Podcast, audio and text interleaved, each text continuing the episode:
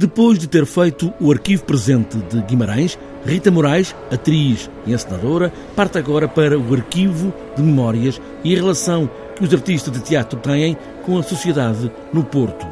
É teatro de alguma forma documental, porque foram feitas muitas entrevistas a várias pessoas, de várias gerações, mas Rita Moraes acredita que em cima do palco há sempre ficção. Existe aquela premissa que me é muito querida de que o teatro é sempre ficção, portanto, nós trabalhamos um bocadinho desse ponto de vista. O trabalho não é 100% documental, na medida em que existiu de facto uma recolha real enfim, de impressões, de vontades, de pontos de vista dos vários artistas da cidade ao longo do, do tempo em que tivemos a organizar os jantares e tudo mais.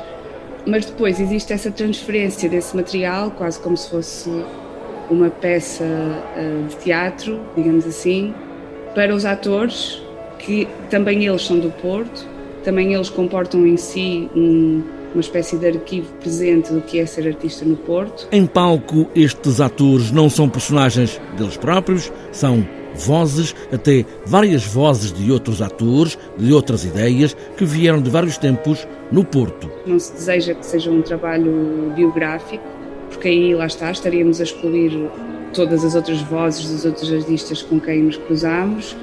Não são eles próprios, mas eh, nós trabalhamos um conceito, enfim, roubado muitos outros, muitos outros artistas e que nos serve de uma forma muito pouco académica, digamos assim, mas esta ideia do corpo arquivo, portanto, os temas vão reverberar nos corpos e nas ideias destes atores. Há temas que são mais caros a, a alguns atores do que a outros, por exemplo, a questão da mulher no teatro, no Porto, se calhar é mais cara a, a uns artistas do que a outros. A, e nesse sentido eles trabalham esses temas de um ponto de vista pessoal mas não biográfico. Portanto, estou ali no meio termo entre a personagem e a pessoa, eu diria. Um arquivo com várias idades e daí resulta uma reflexão sobre o presente, baseado, claro, no passado, mas olhar um certo futuro. Foi muito bonito ter, ter encontrado pessoas de diferentes gerações uh, de, do tecido teatral do Porto, que têm inquietações um bocadinho diferentes, como é natural.